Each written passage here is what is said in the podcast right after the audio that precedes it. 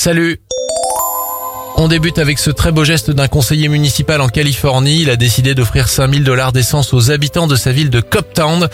À raison de 50 dollars par véhicule et face au succès de l'opération, le conseiller a annoncé vouloir recommencer cette OP pour continuer à aider sa communauté.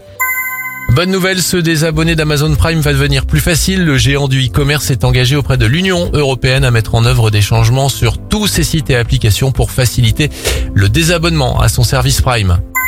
Enfin, direction la Lozère avec cette histoire incroyable. Dix ans après avoir disparu, un chien a retrouvé ses maîtres. Égaré à plus de 500 km de chez lui, le toutou a été récupéré par la police municipale qui l'a identifié grâce à sa puce.